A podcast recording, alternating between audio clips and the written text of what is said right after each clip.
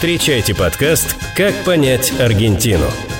У микрофона кандидат экономических наук, доцент ВАФТ Иран Хикс Олег Абелев и кандидат социологических наук, историк, политолог и специалист по международным отношениям Михаил Дьяконов – Всем здравствуйте, друзья! Всем добрый-добрый день. Ну, как кто больше любит, хочет вечер, ночь, время суток и так далее. Олег Абелев меня зовут. С вами подкаст «Как понять Аргентину» или его второе название «Америка Латина». Мы себя не ограничиваем. Мы начинаем с Аргентины, а может продолжим чем-то иным. Я еще раз всех призываю, уважаемые наши слушатели, заходить на разных платформах и слушать наш подкаст. Мы есть везде, не только на какой-то одной платформе. Apple подкасты, Google подкасты, подкасты, Spotify, Яндекс Музыка и много где еще. Как всегда, мы ведем этот подкаст с моим э, соведущим, э, хорошим другом, историком, культурологом, специалистом по международным отношениям и большим знатоком Америки Латины и Аргентины, в частности, Михаилом Дьяконовым. Миша, привет. Привет, Олег. Приветствую наших слушателей. Я, пользуясь э, просьбами наших слушателей, которые мне написали в прошлый раз по итогам предыдущего эпизода, сказали, уйми свой пыл ведущий ведущего, дай поговорить о сути. Быстро сворачиваю все введения, скажу только о том, что в самом конце я еще раз эм, очень важную вещь анонсирую, но об этом в конце для слушателей нашего э, подкаста. Итак, мы переходим к сути вопроса. И напомню, последний эпизод мы посвятили разного рода аргентинским блюдам, блюдам аргентинской кухни. Если кто не слушал, пожалуйста, послушайте. Ну, а если мы говорим о еде, то вполне логично после разговоров о еде перейти к разговорам о питье. Поэтому тема сегодняшнего эпизода – это аргентинский аргентинские национальные напитки. Алкогольные и не очень. А может быть, некоторые можно сделать алкогольными. В общем, сейчас будем разбираться. И, наверное, пойдем по порядку. Ну, первый, наверное, с чего хочется начать. А я хочу тебя, Миша, спросить. Первый такой вводный вопрос, прежде чем мы еще перейдем. Скажи мне, вот из того всего, всего того, что мы сегодня будем обсуждать, ты вообще все попробовал? Или как спортсмен-заочник выступаешь? Нет. Во-первых, хочу сразу предупредить, что мы поговорим о всех напитках, кроме вина. А, кстати, почему? Аргентинское вино, безусловно, достойно отдельного, отдельного разговора. Эпизода. Да, поэтому мы даже не будем пробовать все вместе сейчас слепить, да, там вместе с безалкогольными, там крепкими алкогольными напитками. Пробовал из того, о чем мы сегодня поговорим, я думаю, что пробовал где-то две трети, наверное, или, может быть, три четверти, вот что-то из этого пока еще не попробовал. Обязательно попробую. И второй да. вопрос вводный. Все ли из того, что мы сегодня будем говорить, доступно абсолютно всем в любом аргентинском городе, либо зачем-то нужно сильно гоняться? Поиграться, скажем так, чтобы попробовать. Да, есть здесь такие э, народные напитки, например, как чича или мудай. Ну, в своей оригинальной версии это не промышленного производства напиток, поэтому мы еще поговорим там, как он делается. И поэтому вот в такой максимально аутентичной форме, да, его надо, конечно, где-то пить там в горах. Ну, я понял. Та самая бабушка на окраине Жужуя, про которую знают в Патагонии и летят к ней.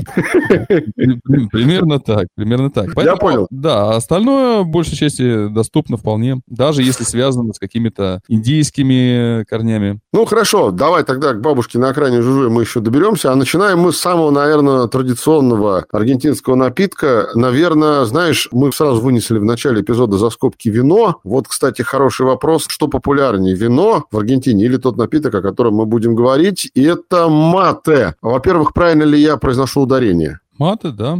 Это маты, я скажу честно, что я познакомился с маты, наверное, когда учился в университете. Одно время было очень популярно у нас в Москве разного рода организовывать всякие клубы маты, где подавали маты, значит, в самых разных видах, от сушеного и жареного до зеленого. Ну и, значит, вся эта церемония, если кто пожелает, могла продолжаться довольно долго. Но мы сейчас не о церемониях, мы, наверное, начнем вот с чего. Начнем мы с того, что я задам тебе такой простой вопрос. Для самих аргентинцев мате – это история внутри страны, либо это история на экспорт. Это знаешь, как вот есть такой стереотип, что если говорим Россия, подразумеваем водка, да, что мы приходим, да, и вот все вокруг на всех улицах просто не просыхая, с бутылками в руках ходят и пьют водку. То есть, ну, такое вот стереотипное мышление, оно все-таки присутствует. Вот для Аргентины маты сегодня – это что? Это часть образа жизни, либо это такой напиток на экспорт, благодаря которому Аргентина продвигает эту историю с матой? Если про водку, то это, пожалуй, если брать круп крупные города, по крайней мере, это все-таки стереотип. Ну, я поэтому и говорю, да. То маты — это действительно часть жизни, причем очень плотно в нее вплетенная часть. И если говорить, как-то сравнивать с потреблением вина, ну, безусловно, мата пьют гораздо больше. Дело в том, что его пьют постоянно, в отличие от вина. Вино – это напиток на ужин, э, может быть, на какую-то вечеринку, а мата – это напиток для всего, для всего чего угодно. Это напиток для отдыха во время рабочего дня, да, когда можно сделать перерыв. Это напиток для самой работы, причем совершенно не должно нас смущать, что пьют в офисах, например, там банковские служащие или, например, служащие, вы придете там в миграционность, то есть миграционная служба, там будут пить мате. Или даже, что может показаться достаточно странным, водитель автобуса например. Ну, разве что на остановочке, пожалуй, не в момент передвижения, но тоже будут пить маты. Маты — это напиток для такого отдыха более организованного и более продолжительного, ну, для выходных. То есть это напиток для всего. Ну, то есть, условно говоря, мы говорим о том, что не надо быть в плену стереотипа для того, чтобы попить маты. Нужно куда-то прийти в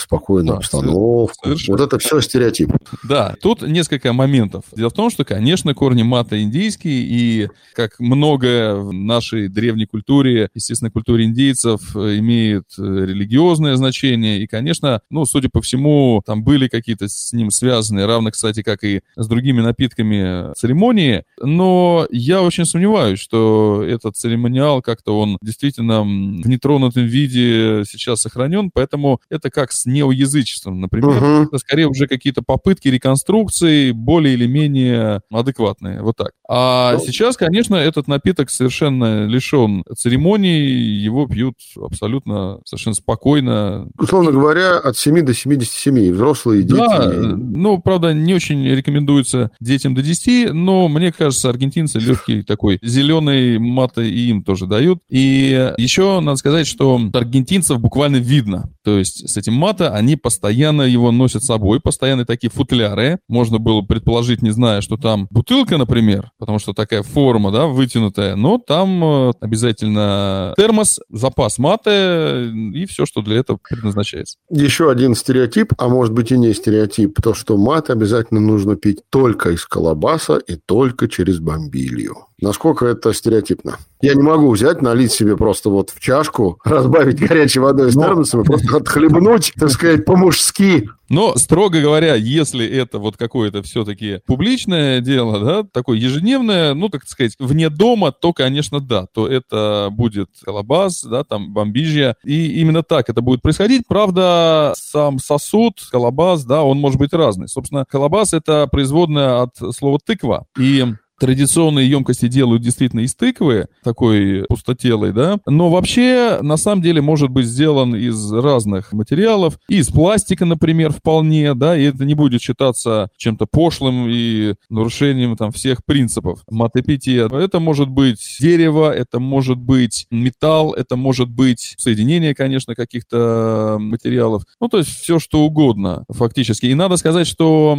вкус будет несколько отличаться. Я не договорил, на твой вопрос, а можно ли просто так заварить, не знаю, в чашку? Можно. В принципе, а, продается вот. такой же маты, как вот, например, чай в пакетиках. Можно и так заварить. Но вкус будет уже не тот.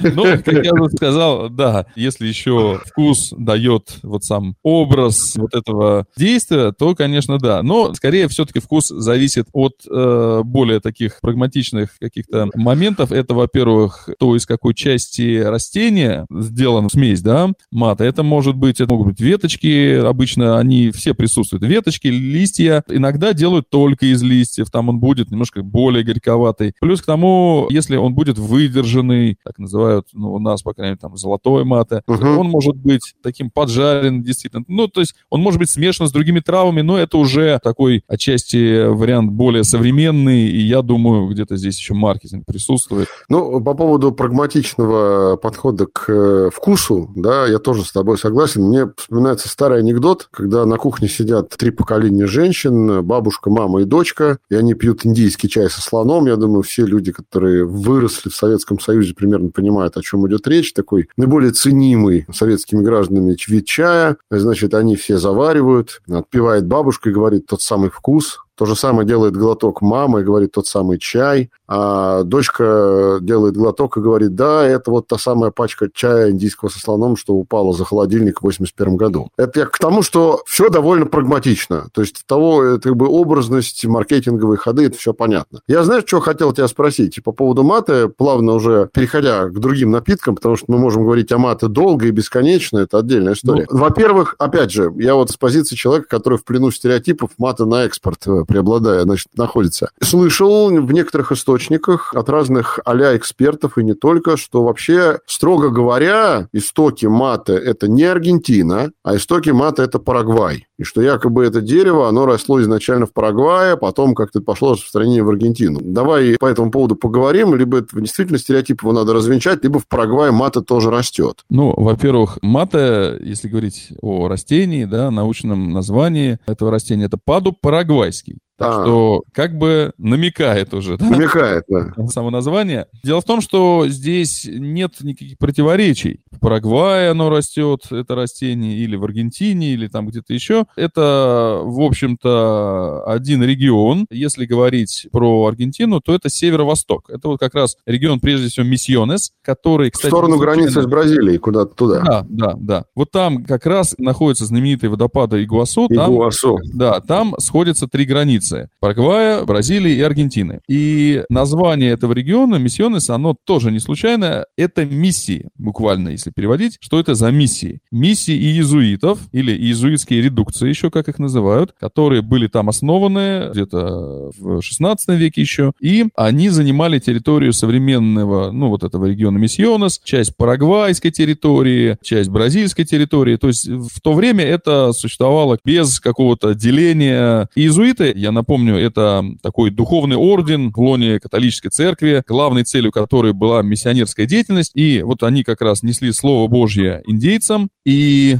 создали такое очень замкнутое, надо сказать, сообщество в джунглях, которое жило по своим законам, кроме христианства. Они принесли индейцам еще и организацию, такую вот европейскую. Да, если говорить о замкнутости, то они, кроме как по такому запросу, не пускали туда других, например, испанцев. Потом они противились тому, чтобы, кстати, индейцы гуарани, которые живут в том регионе, например, вот наряду с испанским гуарани, это государственный язык Парагвая как раз, так вот, они противились тому, чтобы гуарани учили испанский язык, потому что они считали, что с испанским языком все пороки этого мира, этих таких благородных дикарей чистых как-то затронут. И э, кто-то считает, что это вообще такая коммуна, такая утопия в джунглях своеобразная, чуть ли не там первое коммунистическое государство реальное, реализованное. Но так или иначе, мы знаем, что мате гуарани выращивали и до испанцев, и, судя по всему, они его не всегда именно заваривали, они носили листья, ну, как вот листья коки используются, да, их жуют. Вот примерно так же и эти листья тоже они могли жевать в таком сыром или там несколько сушеном виде. А иезуиты, они уже, привнося организацию на земли Гуарани, они начали выращивать как раз маты уже практически промышленных каких-то масштабах, ну, то есть уже именно создавая хозяйство. И, кстати, для Парагвая именно не табак, например, никакие другие культуры оказались главными, а именно маты. И не случайно название такое имеет. Маты — это, например, иезуитский чай или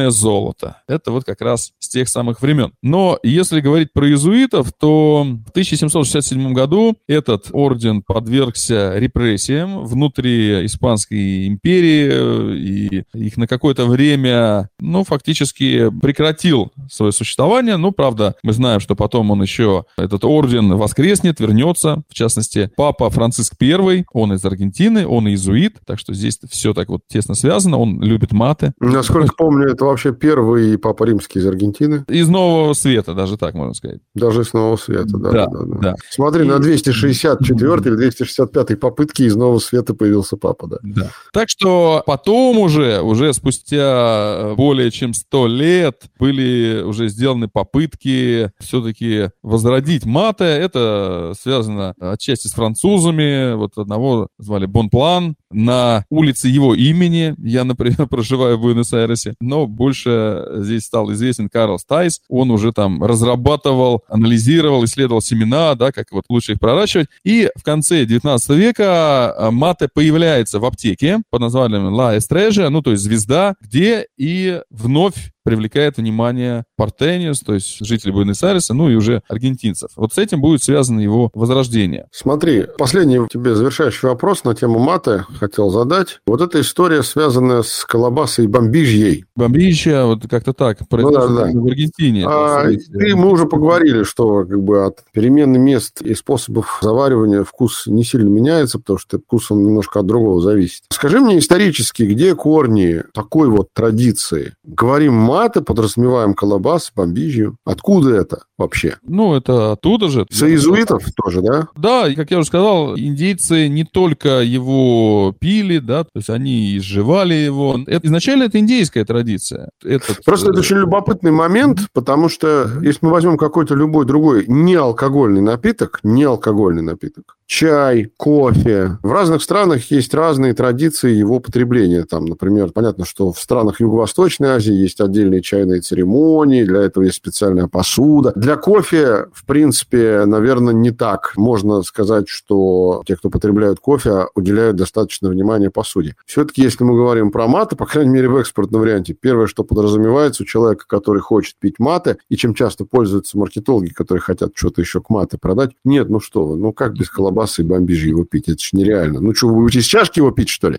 То есть вот эта вот история, вот эта сцепка, она как давно вообще существует? Интересный вопрос, в том смысле, что можно так вот немножко предположить разный момент вхождения тех или иных культур или вот напитков, кофе, чая, маты в культуру европейскую. Потому что если мы говорим чай, это что-то такое с востока, да, там издалека, и до европейцев не доходит культура, конечно, китайского чаепития или там индийского, они уже создают новую, ну, например, там, английский five o'clock, да, или такое русское вот самовар, чай из блюдец, да, там, прикуску с сахаром. То есть это что-то уже э, далекое от того, как его пили там, скажем так, на родине или откуда он прибывает. Что касается кофе, в общем-то, тоже здесь максимально разорвана вот эта вот традиция, ну, какая-то местная, в конце концов, кофе из Эфиопии, потом он попадает там в Латинскую Америку, в Южную Америку, да, то есть, или, кстати, какао, например, у нас это прежде всего вообще шоколад, да, из какао-бобов. Да, есть, конечно, напиток, но ацтеки, например, пили его скорее горьким, с перцем, например. И поэтому те же самые испанцы, которые как-то реагировали на этот напиток крайне отрицательно, что это вообще мерзость перед Господом, и как это можно пить, скорее это как-то, наверное, у них ассоциировалось с разными вот этими ритуалами местных индейцев, в том числе кровавыми, то есть что-то такое дьявольское больше. Хоть мы сейчас уже немножко от Аргентины отклонились, но тем не менее. Был серьезный вопрос, а это вообще богоугодное ли дело пить какао? И все-таки испанцы дошли до того, что соединили какао с другой культурой оттуда же из э, территории современной Мексики, это ваниль. Ну, и тогда уже можно и сахарок добавить. Ну, то есть это превращается уже в такой вот какао или даже, знаете, несквик такой. Ну, понятно, там и тростничок недалеко растет. Да. Я понял. Мат это как раз, он проникает в культуру, во-первых, не европейцев, а креолов, то есть и тех же иезуитов, наверное, белых людей уже здесь. И вот это расстояние максимально короткое, я имею в виду в культурном смысле расстояние, элемент вот этого вхождения, да, такой, можно даже сказать, культурной диффузии, да, определенной. Культуру уже креолов, да, уже белых людей здесь на американском континенте. Поэтому в такой форме, то есть вместе с некой такой культурой он и распространяется дальше. То есть не было такого разрыва, как в случае, например, там с кофе. Ну, это вот такая, я бы сказал, версия, которая буквально вот прямо сразу и э, родилась. Я так понимаю, что все равно истина, она не единственная, она не объективна, она может быть субъективна. Версий много разных, просто это достаточно любопытный факт, да, что мы связываем питье мата именно вот, причем в любой точке земного шара с этими двумя атрибутами, назовем это так. Как понять Аргентину?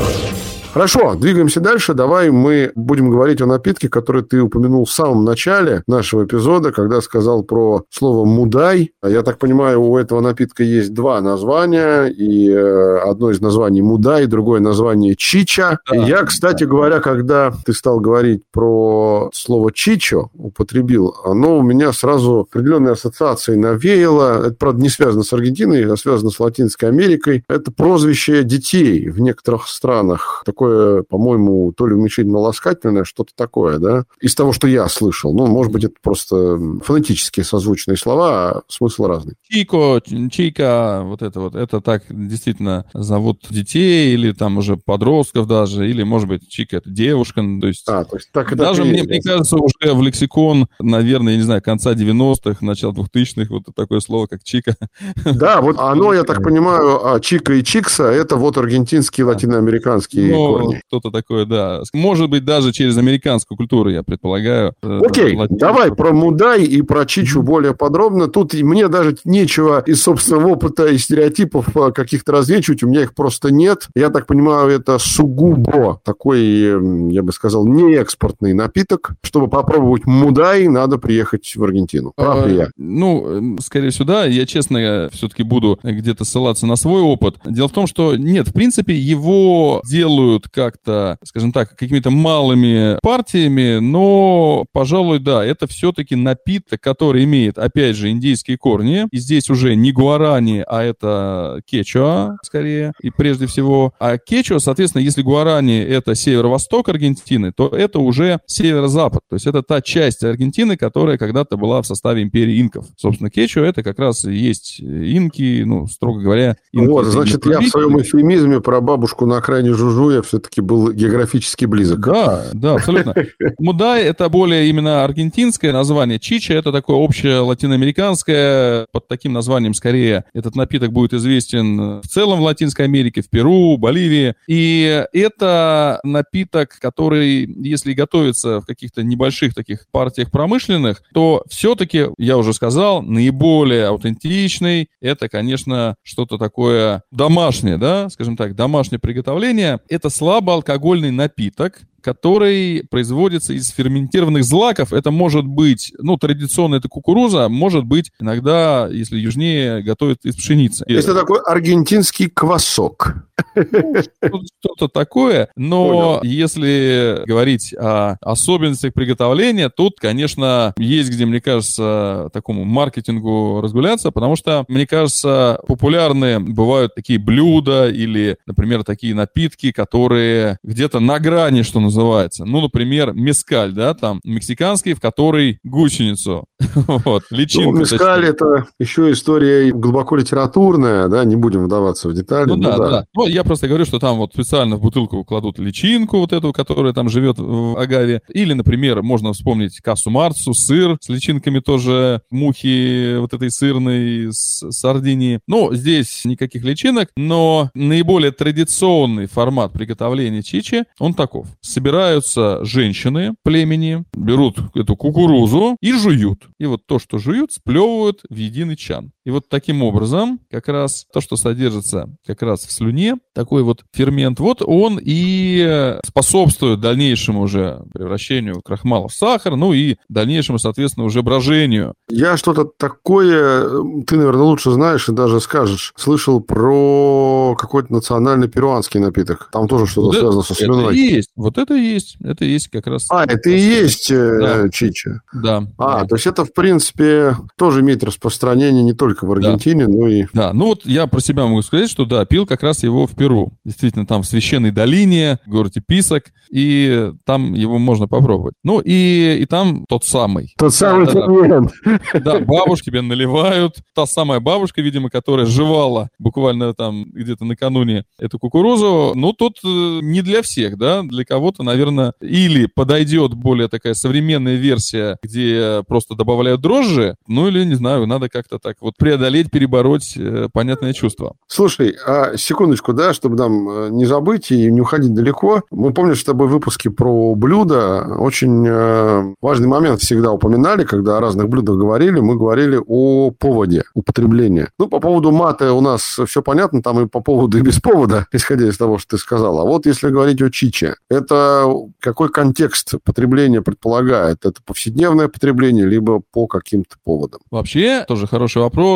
Конечно, вот эти напитки, которые восходят к индейцам, они обычно связаны с определенными такими религиозными ритуалами. И я сказал кечо, да, про кечо индейцев, но и индейцы больше всего по численности которых в Аргентине, это мапуче, они тоже похожий напиток как раз употребляли. И у них это было связано с такой церемонией гильятун или гижатун, примерно так можно произнести. Это вот церемония связи с Богом, такого запроса, да, то есть, ну, как молитва коллективная, в основе которой будет лежать просьба для племени или плодородия, дожде, ну, то есть о том, что, не знаю, рождение, может быть, альпак или лам, допустим. Ну, то есть о каких-то дарах свыше. И вот в ходе этой церемонии как раз раньше подобные напитки употреблялись. Ну, сейчас они лишены сугубо этого значения, хотя, с другой стороны, все равно, если мы говорим про эти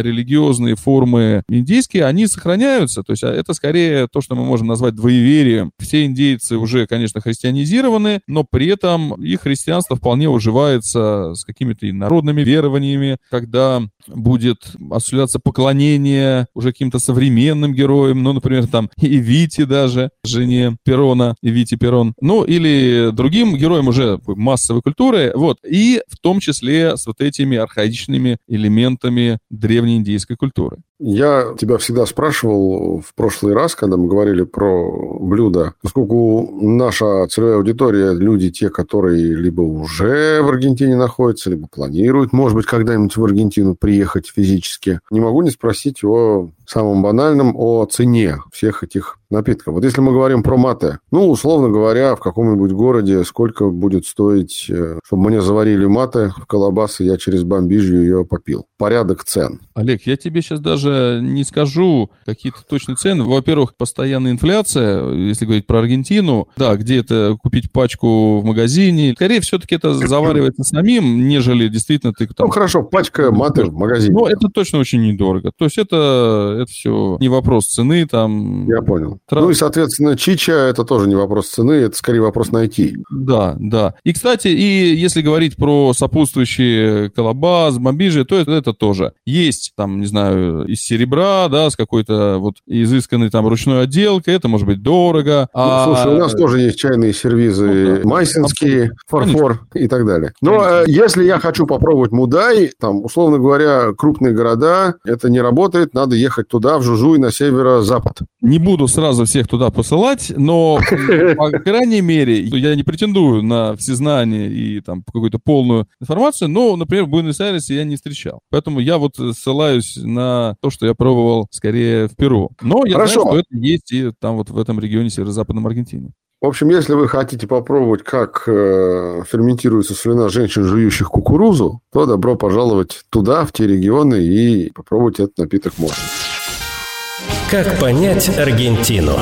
Двигаемся дальше. Следующий на очереди у нас замечательный напиток под названием Фернет. И сразу я хочу сказать, что мы будем говорить именно о чистом Фернете, потому что я вот перед э, эфиром посмотрел список разного рода напитков, с которыми этот Фернет смешивается, чего там только нету. И понятно, что мы можем говорить о смесях разных напитков очень много. Это бесконечное количество выпусков. Поэтому интересует Фернет как таковой. Что это такое? Давай вначале о самом напитке пару слов. И, собственно, об истории появления крайне интересно узнать. Фернет – это биттер или амаро, да, то есть это горький, можно сказать, ликер, то есть горький такой напиток, который родом из Италии и на волне вот этой великой миграции, это конец 19 начало 20 века, вот он как раз, как многое другое, прибывает из Италии в Аргентину. А это известно, в Аргентине, и конкретно в Буэнос-Айресе, больше всего именно итальянских мигрантов иммигрантов. Так что Фернет это такой вот дар Италии Аргентине. И а в самой сказать, Италии можно попробовать его или нет? А, я честно не скажу сейчас об этом. Я много бывал в Италии, но не помню, чтобы я там как-то обращал на это внимание. Возможно, возможно. Скорее всего, да. Это север Италии, это вот как раз Ломбардия, Милан. Но популярность Фернета в Аргентине несопоставима с итальянской. Ну, можно предположить, что там, э, может быть, в Италии и более разнообразные, в этом смысле такой есть выбор, большим количеством каких-то похожих, подобных алкогольных напитков представлен. В этом смысле Аргентина, она так вот вся практически на этом фернете сконцентрирована. Эта марка самая распространенная фернет-бранка, хотя есть и другие, можно тоже приобрести. И вот если мы говорили о напитках, связанных с религией, с религиозными какими-то ритуалами или имеющими изначально религиозное значение, то фернет – это вот тот напиток, который изначально связан с медициной. Он, как многие подобные настойки травяные на спирту, ну, они считались лечебными. Там есть ромашка, шафран, кардамон, алоэ, много, много всего. И есть целый ряд подобных напитков, горьких на травах, или, например, есть еще один, может быть, мы его затронем чуть попозже. Они, ложечка, может быть, кто-то помнит там, если мы уж чай упомянули со слоном, такой в 90-х бальзам биттер. Битнера. Битнера, да, точно. Биттер, битнер, да, вот это вот созвучно. То есть это можно ложечку, значит, для здоровья или стопочку, да, маленькую. Но, конечно, в современной Аргентине я бы сказал, что больше пьют не чистый фернет, а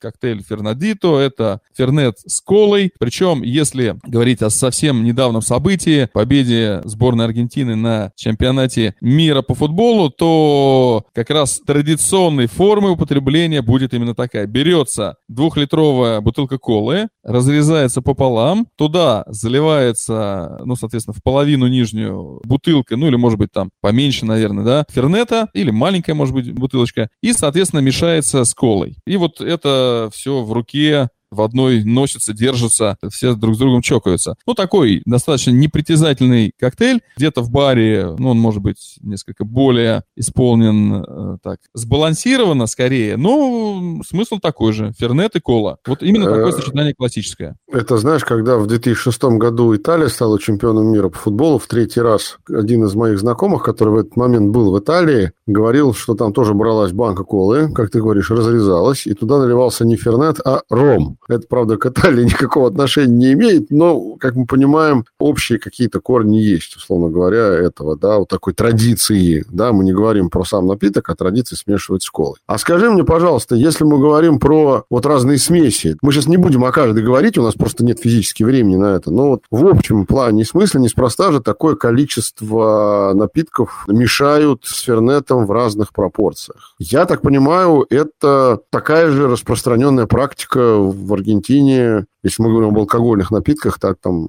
пить маты, да, условно говоря. То есть это ну, такая нормальная история. Вообще в Аргентине достаточно развита коктейльная культура. Например, фернет можно мешать с тоником вполне. А вот любопытно упомянуть мате с джином, называется шербиао примерно так. Тоже будет именно мата джин такой, да. Или, например, э, будет достаточно популярен здесь такой напиток, который считается новогодним. Это что-то вроде сангрии, но поскольку в Южной Америке Новый год приходится на лето, соответственно, вот пьют такой напиток, там фрукты, там э, вино и слабо он алкогольный, клерико, так он называется. Только это холодный. Холодный, ну, поскольку именно в теплое время года. То есть это аналог, э, то, что мы называем э, глинтвейн, пунш, грок, только ну, в холодном это горячее, виде. да, это все горячее. Нет, только в холодном виде. Но это пьется там в Европе в это время года, на Новый год, на Рождество, а поскольку в Южной Америке это лето и это теплое время года, то он как раз чем-то больше похоже на сангрию. Ну и, соответственно, пьется действительно холодным. Вот так. А скажи мне, в чистом виде фернет э, потребляют в Аргентине, либо обязательно смешивают с чем-то?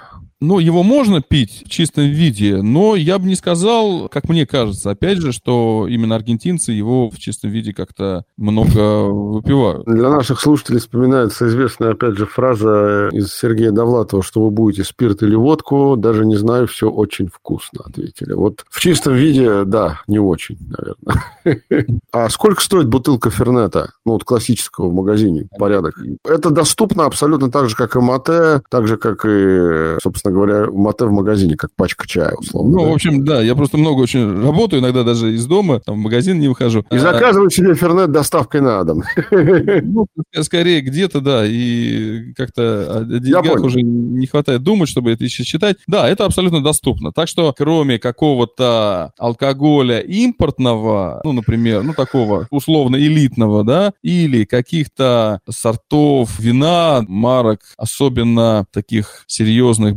бодег, ну, то есть виноделин, все вот о чем мы говорим, это все доступно вполне. Угу. Хорошо. По поводу фернета более-менее понятно. Травяной бальзам из там большого количества трав, который можно смело смешивать, пить с чем тебе нравится. Назовем это так. Двигаемся дальше. У нас уже потихонечку подходит наш эпизод к финалу. И в конце я все-таки хотел еще об одном напитке тебя спросить. Называется он э, довольно-таки необычно, потому что, значит, первое, что у меня пришло на ум, когда я увидел название этого напитка, это вот мои детские впечатления в рассказах о подвигах Геракла. Гесперидина он называется. Сразу вспоминается один из подвигов, когда Геракл доставал яблоки Гесперид. Я так понимаю, это неспроста неспроста. И если это неспроста, давай мы начнем вообще тоже с э, истории, этимологии этого напитка, откуда это пошло, такое необычное название. Да, ну тут название эсперидина, да, примерно так это будет произноситься. А еще, конечно, это связано с тем, что его производят, это тоже, в общем-то, такой аперитив, тоже такой вот достаточно горький, его производят из цедры, из корок апельсинов. Вот здесь образ понятен, да, то есть вот эти яблоки гесперид, апельсины, тот самый подвиг Геракла, тот самый крайний запад греческий, Айкумены, да, куда они не могли заглянуть. Там случайно на бутылочках гесперидина Геракл не изображен, нет? Нет, Геракл не изображен. Вот. Тут там свой был интересный момент, связанный с бутылками. И еще здесь слышится espera, да, espera — это esperanza, ожидание, esperar, ждать, там, espérame, подожди меня. Ну, то есть вот это еще, да, такой, я думаю, не связанный буквально, но фонетически здесь, конечно, проявляющийся вот этот вот глагол, да, или целые такие ассоциации вызывающие. Вообще, это конец 19 века, это американец, был его создателем, Мелвилл Бэгли. Вот, кстати, в той самой аптеке La Estrella, которую мы уже упоминали как место, где был возрожден Мате, там появился... Она до сих пор действует? Да, там появился и вот этот самый напиток, эсперидина, и тоже как такой, ну что ли, лечебный. И он стал популярным. Любопытно вот что по поводу бутылок, да, если ты заговорил, что этикетки печатались в США, причем, как это сказать, на бумаге, насколько я понимаю, там чуть ли не с вот этими водяными знаками, да, то есть выглядящие даже как банкноты фактически, то есть тем самым как бы подчеркивая статус. И тогда возникает еще вопрос авторских прав, потому что начинают разливать что-то подобное, но, соответственно, уже левое, что называется, контрафактное. И вот один из любопытных фактов, связанных с этим напитком, эсперидина, он заключается в том, что когда появляется в Аргентине, кстати, под влиянием Бегли, насколько я понимаю, и производителей вот этого напитка, появляется патентное бюро, то первым товарным знаком там зарегистрированным будет именно этот напиток, эсперидина. Миш, а какие годы мы говорим об изобретении этим американцам? Это вторая половина 19 века, ну, то есть вот... Э, ну, достаточно, понятно, вторая половина 19 это, века. Это 1864 год. Там еще такая очень любопытная рекламная кампания проводилась на протяжении двух недель в городе, в Буэнос-Айресе были таблички вывешены «Эсперидина идет». Что это такое, никому не понятно. Ну, сейчас мы знаем такой прием в рекламе, да, что надо так вот... Да-да-да. И через две недели тогда уже оказывается... Эсперидина пришла. Да, пришла, и это алкогольный напиток, который полюбился. Насколько он популярен сегодня в Аргентине, если мы, например, сравниваем его с Фернетом? Не буду, не буду преувеличивать популярность, намного проигрывает, то есть Фернет здесь просто вне конкуренции, то есть здесь Понял. большим отрывом. И второй вопрос, э, то же самое, что я по поводу Фернета спрашивал, насколько он доступен, не опять же, не про цены сейчас, а просто про наличие. Ну, вот это менее, пожалуй, представленный такой напиток, ну, да, ну, я имею Ну, то есть попробовать эсперидину в ресторане, это еще надо побегать. Ну, да, да, то есть это, с одной стороны, тут богатая история, но так, чтобы здесь прям все его потребляли, пожалуй, я думаю, что, возможно, это такие вот старые портени, да. Давай вот. еще раз назовем для тех, кто нас слушает, название этой аптеки, может быть, она там будет. Ла Эстрежа. Ну, Ла Эстрежа. Это в Буэнос-Айресе, да? С двумя Л, да, учитывая, что вот Ш, такое что-то между Ш и Ж, произносится вот это двойное Л. Ну, если по-испански, на классическом испанском, то Ла Эстрея. Вот так, скорее это будет звучать. Да, это Буэнос-Айрес, это центр. В общем, это все вполне здесь можно... Добраться до этой аптеки, да. и, возможно, там она действительно уже пришла давно. это Эсперидина. Как понять Аргентину? Хорошо, мы финализируем последний напиток, о котором я хотел бы с тобой поговорить, немножко о нем, а, чтобы ты рассказал. Здесь я просто его назову, у меня нету никаких ассоциаций ни с детства, ни с отрочества, ни с юности. Я просто ничего о нем не знаю, скажу честно. Только название. Карулим. Давай немножко поговорим про это, что это такое. Пожалуй, это надо было вот нам связать с мате и с э, чичей. Это напиток тоже гуарани, связанный скорее вот с индейцами гуарани. Когда там появился сахарный тростник, его привезли из Старого Света, когда начали там выращивать, как раз появляется такой напиток алкогольный из сахарного тростника. Кстати, из сахарного тростника, например, делают кашасу, а это бразильский... По-моему, самый популярный в мире напиток из сахарного ну, тростника – это ром. Ром, разумеется разумеется, да. Поэтому туда начали добавлять руту. Так, и давай немножко об этом. Что это такое? Это такое растение, тоже, в общем-то, рута, лимон, ну, считающийся таким целебным. Ты спрашивал по поводу, там, значит, каких-то традиций. Его пьют 1 августа, причем его пьют, считается именно вот если в этот день, его надо выпить натощак, и тогда будет, значит, какой-то благотворный эффект. Три стопки, судя по всему. И дело в том, что 1 августа – это день Пачамамы.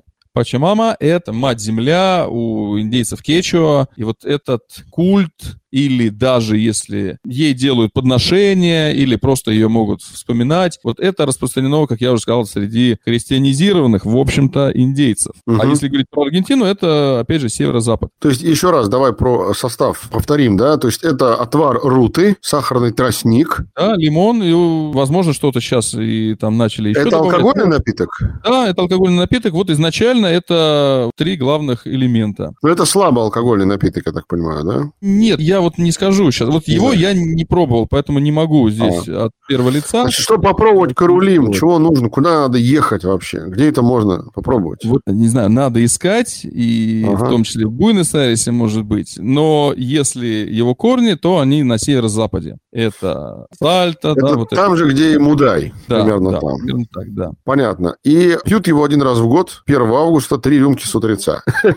Ну да, натощак, да. Замечательно. Если кто-то в чем-то более, возможно, там, на личном опыте в том числе. Вот я только хотел сказать, да, уважаемый. Да, здесь, здесь, пожалуйста, пишите, поправляйте. Да, я хотел сказать, я еще не прощаюсь, я просто хотел сказать, уважаемые слушатели, осталось чуть меньше двух месяцев. У вас есть время добраться до Буэнос-Айреса, попробовать найти Карулим, подготовиться к 1 августа и с утра, собственно говоря, испить сей замечательный напиток. Последний мой вопрос, Миш, вот в целом мы сейчас поговорили, ну так понятно, что будучи в рамках временного регламента, о пяти напитках, да, значит, это мате, это мудай, это фернет, это эсперидина и это карулим. Можно ли корректно ли будет спросить, потому что если некорректно, ты тогда мне так и скажешь. История об этом умалчивает, да? Корректно ли будет э, спросить, какой напиток является самый древний? Самой большой истории из нами с тобой рассмотренных? Ну, мы примерно о некоторых напитках сказали, да, когда они появляются. Фернет, да, там, или Эсперидина, это уже 19 век. Три других восходят к культурам индейцев, то есть еще до испанской колонизации. Все-таки, пожалуй, это мата. Считается, что это около 9 тысяч лет, ну, как минимум.